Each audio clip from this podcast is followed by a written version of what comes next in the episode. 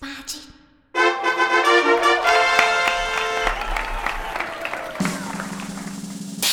嘿嘿哈哈，十八般武艺，扎背当忙，九弯十八拐。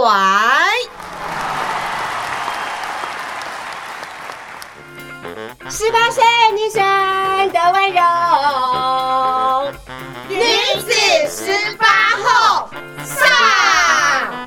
十八岁以后，哪怕惊涛骇浪，都能海阔天空。所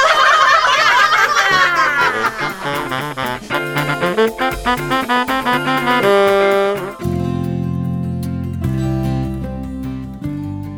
粉丝还有我们的听众，大家好，欢迎收听《中你好会讲》Podcast 的节目《女子十八后》，我是主持人秀妹。今天第五集，还有呢，接下来第六集哦，这个我们超级超级大来宾要帮大家来介绍呢，这是南方讲堂的创办人王美霞，创办人也是我们呃六十七集的学姐，学姐好。哦，真是 太热情了！真的，刚刚讲到“超级”两个字的时候，我就忘记该怎么跟大家来打招呼了。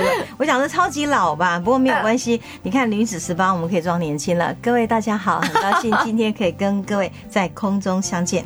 其实刚呃当时知道呢要访问王美霞老师的时候，我是有点紧张，因为我觉得哇，这个老师这个中文啦，这个文学啦，或是他的这个旅游呃，跟他的文笔文采，我觉得那个会让主持人很很紧张这样。但是其实后来跟老师接触，会觉得老师其实超 easy、超 friendly。然后呢，我就觉得哇，这呃老师不论是学养或者是待人处事，我觉得都是值得我们学习的。老师先请教您，就是南方讲堂的创办人，我觉得这个就是一个很很很很可以讲很长的故事。不过先来告诉大家，老师你为什么会呃选择在台南？然后呢，为了这个城市的文化也好，或者是说您在这个呃南方，也就是台南这边，在府城，它既是是这个台湾的这个呃最重要的一个文化资源呃的这个起始点之一啦。那再来就是有太多太多您做的事情了，这个该怎么形容您呢？我也觉得有点呃不知道如何来形容。但是我觉得还是请您先跟大家讲一下南方讲堂到底是做什么事情哦，让大家可以从这个点呢先来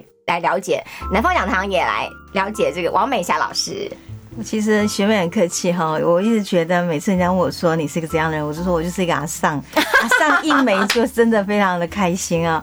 但是我比较更喜欢大家形容我是我是从台中的女儿，然后变成台南的媳妇，因为我记得当时我第一本书《台南的样子》呢，就是全国非常热卖，成为一个非常有名的，真不好意思，应该是有名字的作家以后，其实有许多台北的电台访问我，十几个电台，大半都问我一个问题，是说你对于台中台北跟台南这三个城市的看法。哦那我一直觉得，我怎么形容台中呢？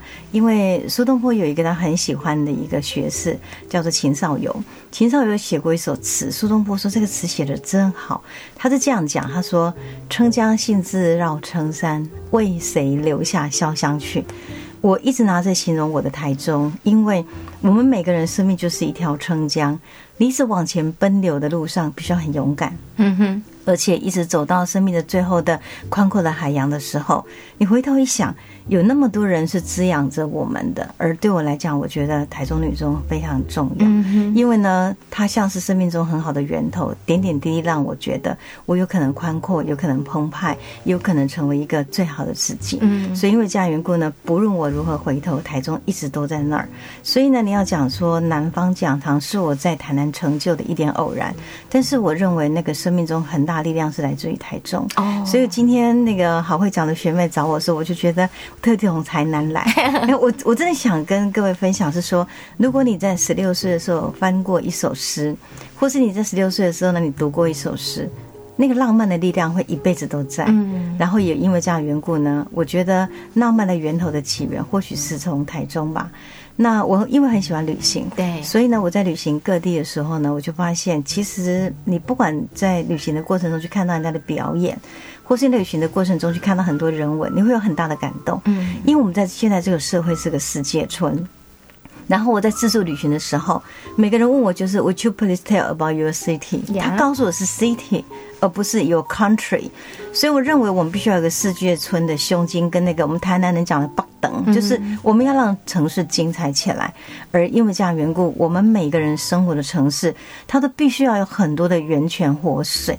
但是我当时在台南女中当学务主任的时候，我就发现我们很多的妈妈小孩非常精彩，然后小孩在十六岁以后，其实连女生都蛮残忍的，自己切断生命的期待。哦他跟妈妈说：“这个是怎么解释啊哦你不要管我，我的我该低的掉啦。”所以其实妈妈很失落。嗯因为这样缘故，当帮他们组成志工团的时候，我特别发现为什么会失落呢？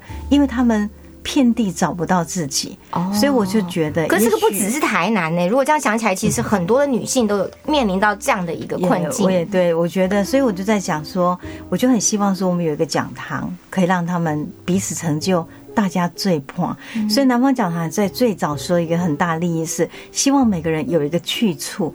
当生命有个去处的感觉，你会发现它有很多的精彩是有这种可能的。所以当时我就想要做讲堂。其实要做讲堂很早就有想法，但是我先生跟我说你不行哦，你要等你退休之后再做。很勇敢的退休，就是为了要做讲堂。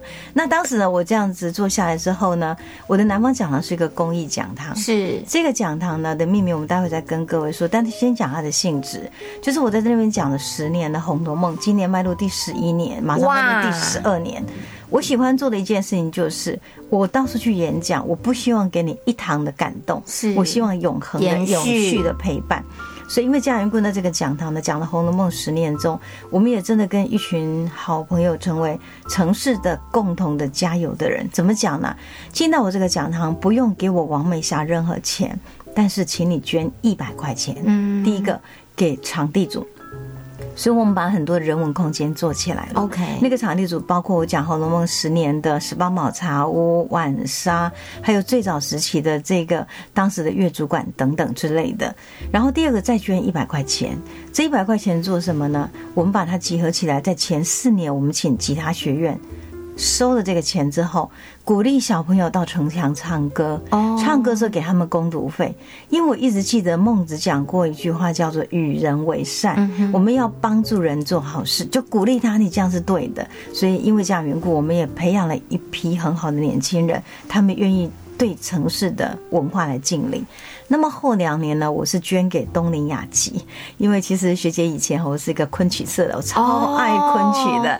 你知道那个游园惊梦、梳妆贵是齿，我大学毕业那年，我还因为蒋富聪的关系，在台北演过，在台中的中心堂也演过哟。哦我就演的就是当时的情挑，所以我觉得我泽水西南有一个昆曲社真的很好，所以曾有义老师当时就请了这个高美华老师来成立。那成立的时候没有社员的费用，所以我们就是用两年时间，所有大家来上我的课，一堂课就会有四五十个，有四五千块，这样累积两年就送给东林雅集。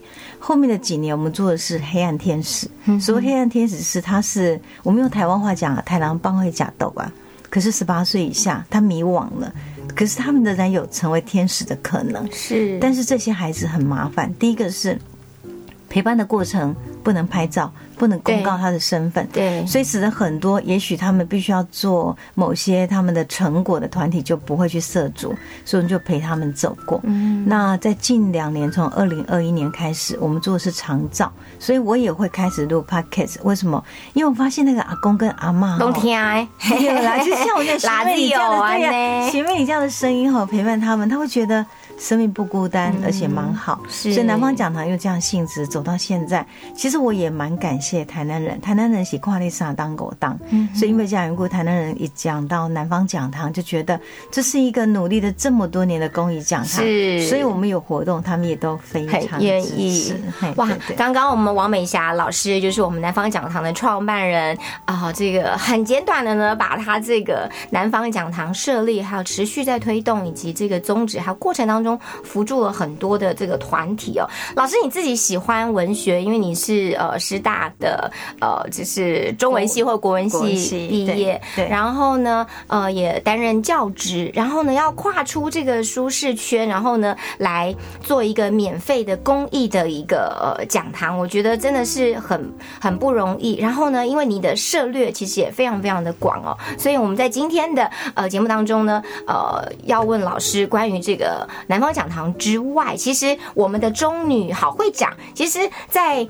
呃，七十九级这一届毕业的这个同学们啊，一两百位，我们开始组成，也开始号召，用这个呃公益的一个社团的概念，然后去学校或者很多弱势团体，或者去社区来分享一些，我不但是我们自己的可能生命的经验，或者是我们自己的这个专业的知识，尤其是对一些学生来说，从一个对学生的爱，然后呢能够扩张，然后然后持续的呢来坚持这个事情，我觉得不容易耶，怎么怎么能够让你坚持下去呢？十几年吗对，但是我们台湾话说把直接离哈，其实一下就过去了。我觉得在这样的一个讲堂，当时会设立，我有一个很简单的想法是，我中文系的人嘛，我们我很喜欢宋代。宋代虽然你看起来是一个很衰弱的朝代，但这个朝代里头，它最美是它有很多的书院。我一直认为它整个人文风华会上来，是因为书院，而且书院非常普遍。也就是说，假设我们家有一种可能是，我在台南这个城市长大了，或是我这里生长，我们让我们的孩子走三步就有一个小书院，五步就是一个书院，或是我们爸爸妈妈，我觉得这个城市人他会有一种安定的力量，嗯因为你要这样想。未来十年或二十年最好的工作，到现在还没有出现呢。没对人的观念不断在改变。对当我们讲说那个呃，祖克伯就是我们的这个 FB 的那个创办者，他提到元宇宙的时候，其实很多人是很压抑的。你要知道，当元宇宙三个字提出来的时候，有一半以上的人是跟不上这个时代的。对为什么？因为我觉得，当你从大学毕业之后，某种程度上，我认为我们的社会教育是做的不够的。嗯所以呢，因此会使我们很多时候是被社会抛弃在整个我觉得有体制的一种学院之下。嗯所以我在当时呢读到蒋渭水，他写了一篇文章叫做《这个临床讲义》。临床讲义里面讲到说，如果今天台湾回到我们自己的手上，那有哪一种可能可以让我们更好呢？那就是教育。教育最大量的教育。嗯哼刚学妹提到我是个老师，因为我当时是只有填一个志愿进师大国文系，我非常喜欢国文，我真的觉得在我读师大国文系那四年中，我突然超快乐的，你 你不想那种感觉，是我爸爸不让我读书，哦然后就觉得说，我怎么那么幸运可以进到大学？然后大学是一个很好的殿堂对，我因此鼓励很多年轻人说。当时我第一个感觉是，怎么有那么好的地方让你予取予求地去读书？然后呢，予取予求的那么多的资源、视听、讲座，我觉得都可以学习。嗯哼哼，只要你愿意，你可以选择，可以学习。所以就因为这样缘故，我就觉得教育的本身哦，它提供一种可能，那可能就是摆脱平庸。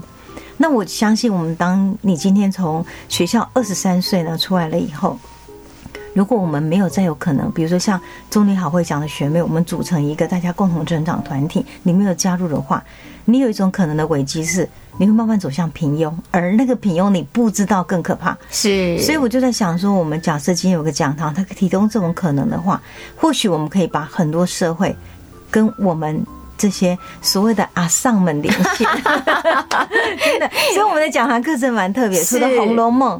艺术的故事，还有呢，我们也会讲什么叫做 AI free talking。哇，那个 AI 就是 AR、VR 跟 AI，因为我觉得有一天，当我们不去学习这样东西的时候，我们可能不是你今天孩子切断你的期待，嗯你早就没有办法连上世界了，对呀、是所以因为家园部，当我们在做这个讲堂的时候，我很强调是我们带状性的，让他们每一天来看到东西是不一样。虽然讲是《红楼梦》，可是《红楼梦》每一讲开始。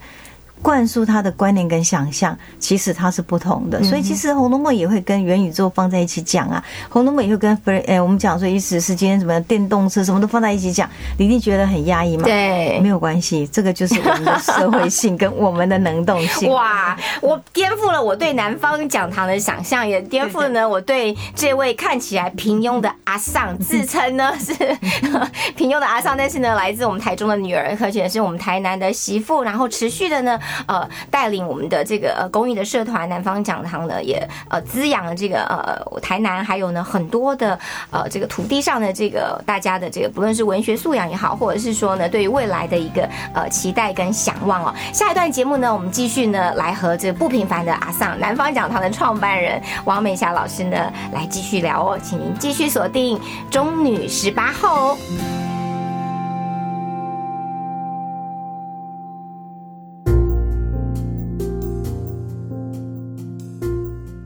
各位亲爱的女子十八后听众朋友，大家好！又到了我们心灵游戏小单元的时间，我是小天使。大家喜不喜欢在喝咖啡的时候聊聊是非呢？今天我们就来谈一谈，来咖啡馆你最想喝的咖啡是什么？为什么？因为从喝咖啡当中呢，你就可以知道最近你受谁的关注最多哦。准备好了吗？我们就来喝咖啡。来咖啡馆，你最想点哪一款咖啡呢？A. 纯粹的黑咖啡。沁凉的冰咖啡。C. 趣味拉花的咖啡。D. 创意特调咖啡。喝咖啡聊是非，来咖啡馆，你最想喝的是纯粹黑咖啡的人，最近是朋友最关注你哦。向来在社交圈很活跃。一直是朋友圈焦点的你，最近有一点销声匿迹哦。也许是你最近转性了，厌倦五光十色的社交生活，想要一个人静一静；又或者只是因为琐事缠身，无暇外出走动。不过，这种反常的状况，让八卦的人更想要一探你的隐私。而另一方面，你真正的好朋友也正在悄悄的关心你呢。希望你快一点恢复昔日生龙活虎的样貌，重回你社交女王或是社交男神的宝座哦。那来喝咖啡聊是非，咖啡馆你点的是沁凉冰咖啡的你呢？最近是。家人最关注你，家永远是你最坚强的堡垒，风雨中的避风港。不管在外面受了什么委屈，犯了什么大错，只有家人可以全盘包容你，时时担心你是否有吃饱，是否有穿暖。因此，最近拥有家人多到满出来的爱的你呢？才是最有福气的人，要好好珍惜哦。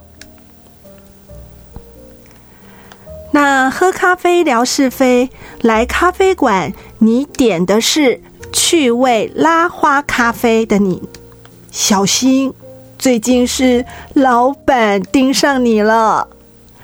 如果你平日就是非常努力工作的人。那么你的尽责与贡献很容易受到上司的肯定，但是如果你经常迟到早退、偷懒了事，那么表现不好的部分也很容易被放大哦。所以劝你啊，最近最好谨言慎行，如履薄冰，好好努力工作才是王道哦。最后喝咖啡聊是非，来咖啡馆你点的是创意特调咖啡。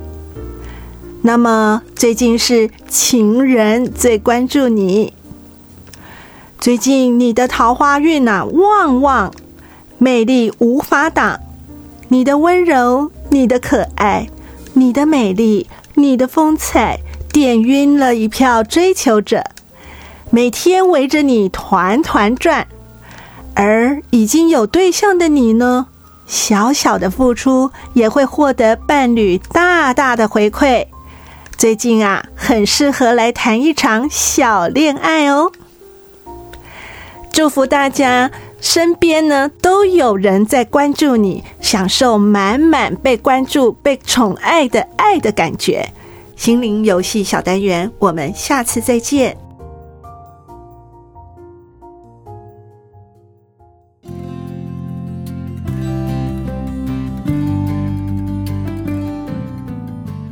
持续欢迎粉丝回到中女好会讲 Podcast 女子十八后。今天我们特别邀请到南方讲堂的创办人王美霞老师。那么在上一段呢，其实哦，呃，跟我们分享了她是在中女中毕业之后呢，念了这个师大国文系，然后呢到台南女中呃担任这个教务或学务主任，然后后来也是有机缘的关系哦，这个公益的创办了南方讲堂，也持续呢风风火火在台南哈、真的是呃非常呃具有组织性以及非常的呃受到大家的肯定，持续让台南在过去的十几二十年来当中，我觉得台南很大的一些翻转，主要就是刚刚老师提到的，呃，他您的也是您的偶像之一，对不对？蒋渭水他曾经提到的，就是呢，就是要让大家读书才能够翻转哈，要多多的阅读。老师也一直在推广这件事情。老师在您念书的时候，台中女中给您什么样的一个养成，或者让你回想一下，这是念高中的那三年的光景好吗？可以 先讲一件事情，我到我是从台北之后到台南教书，然后我到台南女中教书的时候，有一次有一个资深老师就指着我鼻子说：“你哦，你一定不是台南女中毕业的。”我问他为什么，他说台南女中毕业不是这个样子。所以有一个中女 style 嘛。我我一直觉得我很骄傲，因为我我在台中女中长大。嗯哼，其实我要跟很多这个学生呢，或者好朋友讲一个很重要的观念。我生命中有两个很底层的 slogan 的线索，第一个是是人让风景美丽了，嗯哼，所以我在我所有书写到现在写的台南第九本、第十本正在手上要写，然后包括我做的全国听听看的节目六十集，或是我今天帮台南做的花的这个主题的音乐专辑的时候，我做每件事情我都想要去找到一个人存在的价值，我觉得蛮要紧的。那么第二个是，我觉得阅读是一切的可能。不管我今天的阅读，或是我今天的写作，或是我今天做的讲堂，或是我非常喜欢旅行，我世界各地都到过了。然后呢，我就觉得你每个阅读它都是有意义的，而那个阅读会成就你很多。那我觉得当时呢，在这样的情况之下，如果要讲台中女中，我先得从我的国中崇伦国中讲起。哦，崇伦国中，对，我在崇伦国嗯中一年级的时候遇到一位老师，他叫欧淑章老师。那我们班上哈，其实不晓得各位学妹晓不晓，有一种名字叫做太妹。我们以前哈，在我们班上哈，蛮多太妹太妹就不乖的女生。对，可是我们班比较喜欢打扮啊，不爱念书啦，对，裙子还要往上折三折那样。我们班上哈，其实当时就是虽然是好班，很多个太妹，而且搞帮派，嗯所以我们当时的主任就非常不喜欢我们，所以我们一直换了很多老师。有一天下午来一个老师叫，他就在黑板上写了几个字，然后就跟我们讲说：“各位同学起床了，我们上国文课。”我一看上面写了几个字。得天下英才而教之，嗯哼，我们觉得那个老师超好笑，问当起太妹班，你知道吗？可是那个老师真的很爱我们，很会教国文。他教的第二堂课就是背影。后来我才知道，他的爸爸那时候正好过世，所以他讲那个背影讲的非常的好。我开始呢坐在前面在想，如果有一天我可以成成为一个这样的国文老师，也把一个文学的感动告诉学生，我觉得我这辈子够了，因为我喜欢一辈子做一件简单的事就好。没想到我们老师竟然那个寒假就走了。其实那时候呢，威权时代，对，教了一个学期，对，嗯，威权时代大家都不敢挑战老师，我不晓得哪来的勇气、雄心豹子胆，我就捏了掌心，然后跑去跟他说：“老师，你你你为什么可以不教我们？”嗯，我们老师说：“我要结婚呐、哦，我说：“可是我没有国文老师。哦”我永远记得那一年的冬天，我国中一年级哦，冬天，我们老师就回过头来跟我说：“那你去当国文老师吗？”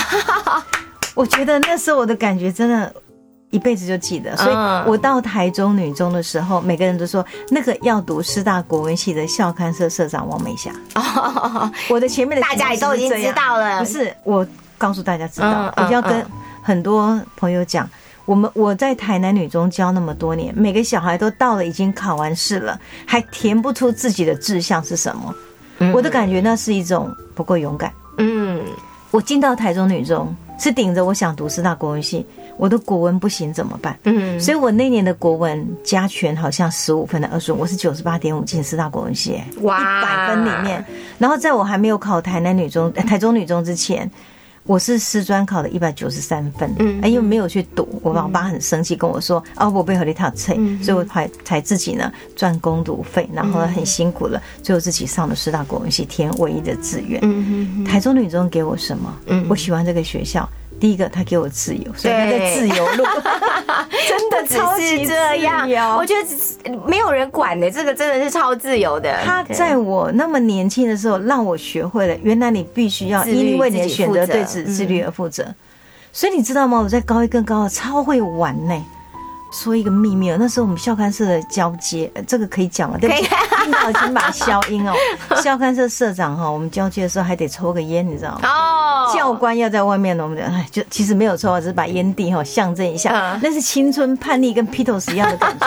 所以那时候在台中女中，我最喜欢是跟我们同学躲在他的阁楼里面去听什么，听 Beatles，Joe Biden 的嗯哈，They touch the green green grass of home，我就觉得那是一个我不知道看起来很柔情的歌里头的反正思想。嗯，可是我觉得那个时候的女中支持我们一切的想象可能。对，第二个，女中来自各地，然后呢，他们都是在四点以后呢就跑下课了，对因为有人要到丰原嘛，坐火车后里之类的。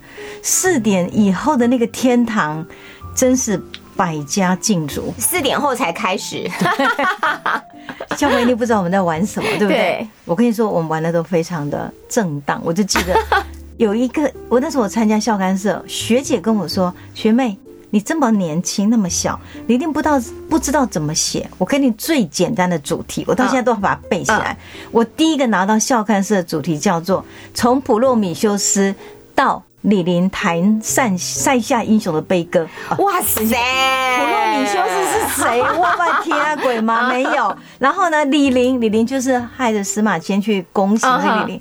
所以呢，题目是从普罗米修斯到李林弹塞下英雄的悲歌。哇，学姐说这个题目最简单，给你。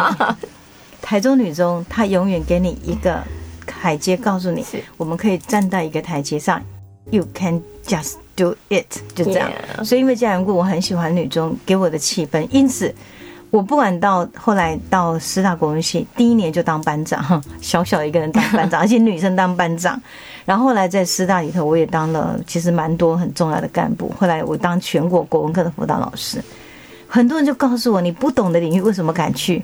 我跟你讲，这里喝大哈是台中女中央。只要你想要做的都没有没有难成的事，对吧？也也也没有那么，我也没有那么嚣张。我是告诉你说，台中女中教会我就是你要去试，试了不会的，但是我们尽到责任。第二个，你要去读很多东西，因为那个时候呢，我就记得我在校刊社的时候跟台中一中，我们联合办的那个研习，是罗门、百秋，所有那些在一线上，不管是立诗社或是蓝心诗社的这些诗人，他们竟然在教我们这些啊，我们台南人叫做 p i t a g i n a 你知道吗？嗯嗯。我们才怎样，才只会写两三句“为赋新词强说愁”，他教我们怎么开始写诗。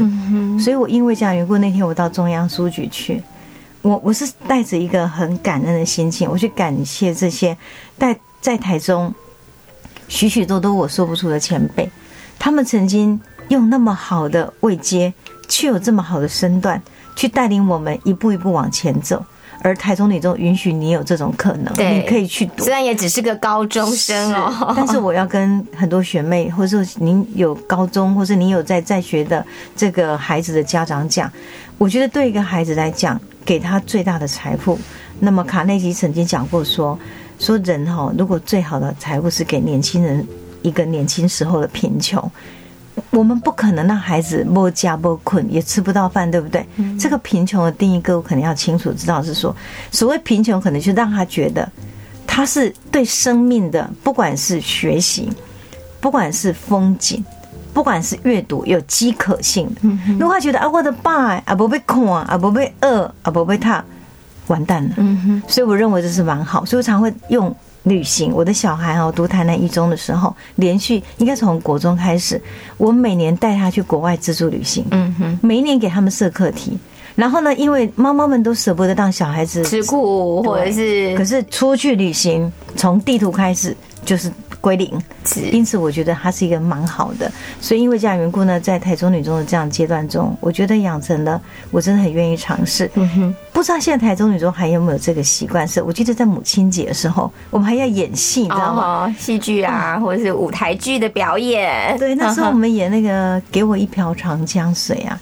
后来我们海峡两岸这个曾经有长江三峡的笔游，台湾选了三十五位作家跟画家去，我是去了，我也主持了一场他们最后的发表会。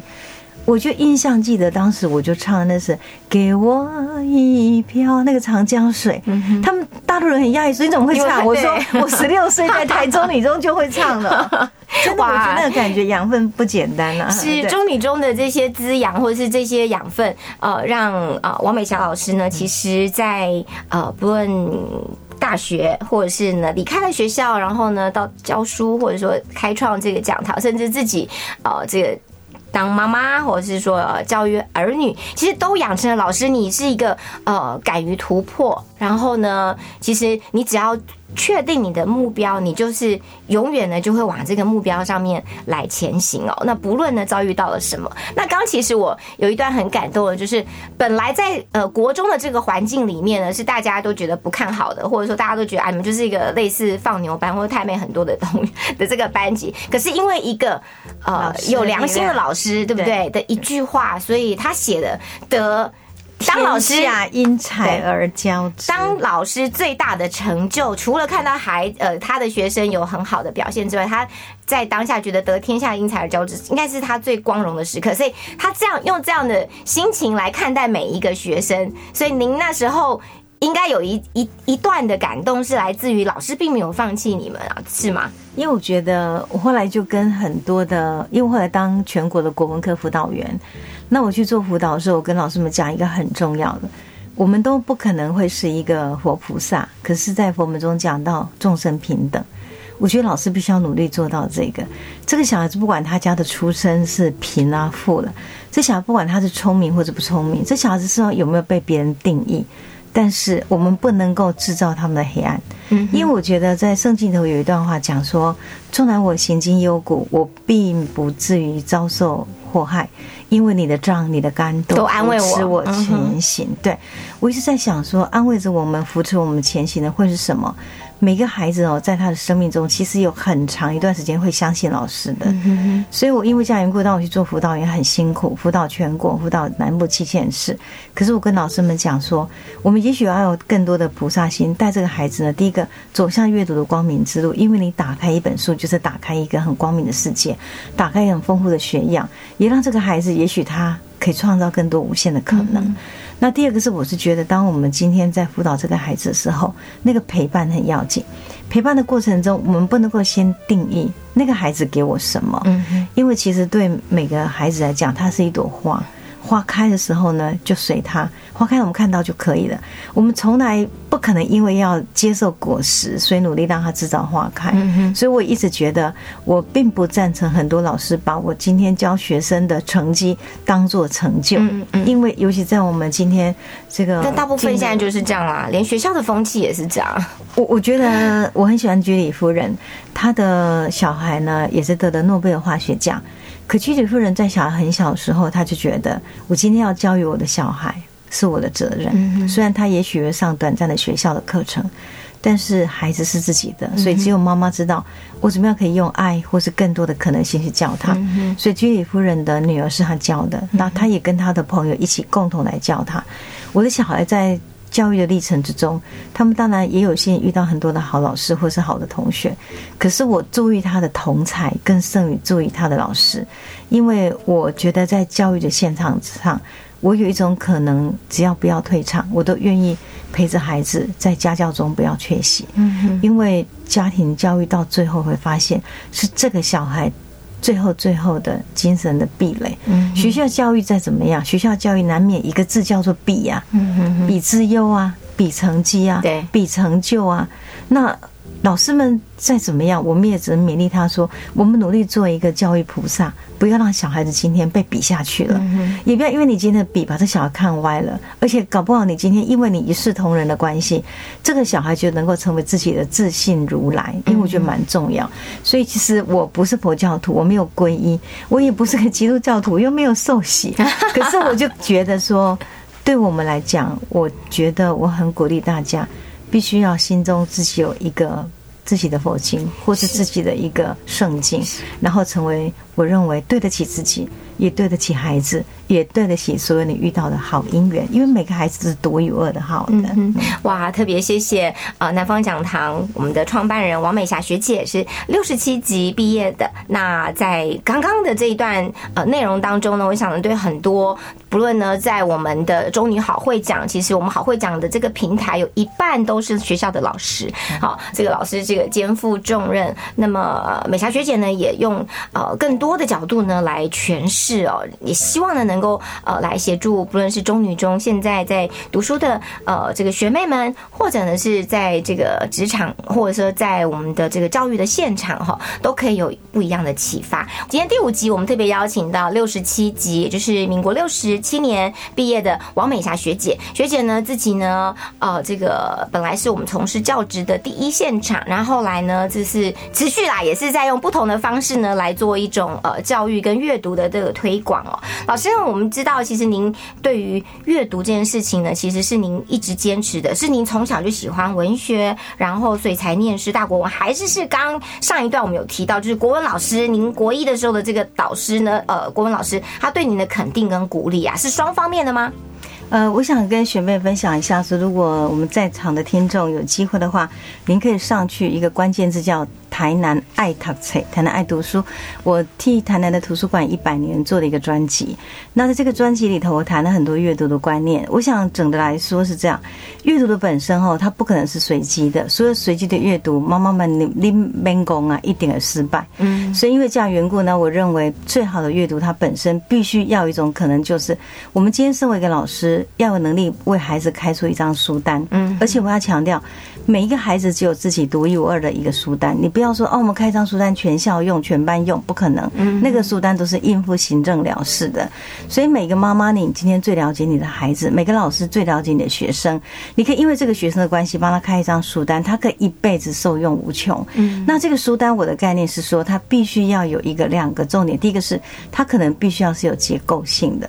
所谓结构性，就是说，你如果今天这个书单呢，你要去了解他的境界，那对他来讲，他可能。比如说，他可能从一本《小王子》读起来，读完之后呢，他可能《小王子》在读他更进阶的心灵成长。可是《牧羊人》的这一个奇幻少年，对奇幻少年这个，或他更成长的一个历程中都可以。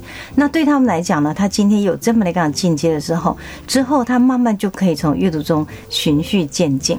我蛮喜欢孔子的一段话，说：“吾十有我自己学，三十而立，四十而不惑，五十五十知天命，六十而顺，七十才能从心所欲。”阅读绝对可能从心所欲，只要你喜欢它。但是重点是不要忘记要给他楼梯。嗯哼，你要从十五、三十、四十慢慢来。你一下要小孩子飞天到从心所欲，他好可怜。嗯，所以我当时呢在。教我的孩子哈，他们阅读的时候，我会给他们从进阶做起，还有阅读的本身要时常回去看他到什么程度。那我在学校里面教学生阅读的时候，我都会给学生呢一段一段拆开。我讲最简单的，我们女生，我让她读席慕容诗集。那读席慕容诗集的时候，我都会。这个月让他读一个单元一个单元，完了以后我让他用这些单元来做一种写作。那如果对，如果以小王子来讲的话，我就会让小王子里头让他们有。四个月时间处理这本书，书不一定要读多，但是要把它读到你懂。小王子里面有小王子跟自己，嗯，然后因为小时候我看他就是一个蟒蟒蛇吞大象，后来变帽子，为什么你改变了？嗯然后第二个是小王子跟玫瑰，男人跟女人，哈，就是个。因为小王子跟狐狸是同才，小王子呢跟蛇那是前世今生的迷与惑。你可以一本书教他四个，那就你有进阶，慢慢带他，他会懂。另外一个是要主题。蛮重要，是因为每个人的主题不一样。嗯尤其呢，有些孩子可能武侠小说会教他很多生活观念，是写作都可以。其实我以前给学生写作哈，描写我从武侠小说出手，哎、哦尤其金庸先生写的还真不错哈。然后另外一个是，比如说有人喜欢诗，诗是最简单进来，诗不要让小孩犯难去读那种后现代的诗，就读我刚刚讲的席慕容诗就可以啦。是或是我台湾土地，像我们台南的林瑞明老师，他的诗多简单，他的诗就是教你说，你就看土地。他有一次生病了，生病了以后很难过，从加护病房出来，他就这样写哦，他说。我身上的伤口是我生命的勋章，从悠悠然中走来，然而我依然听花歌唱。嗯这词句很难吗？不难。可是我们城市的孩子，可以因为这样的诗，去学会了一个，不管我今天怎样，我都可以有力量。嗯所以，我们台南有一首诗是写给我每年哈红茶昂德贝啊，写一首诗给所有的客人的。龙年他是这样写，他说：“以及跳存几辆薄纱，游玩那个时间早熟了。我头讲唔免惊，都爱食老人生的歌才唱的大声。亲情相传已经六十三，是传统嘛是时行。”过日子无开话，牛着拖，人着磨，用一杯好茶款待现实的酸甜。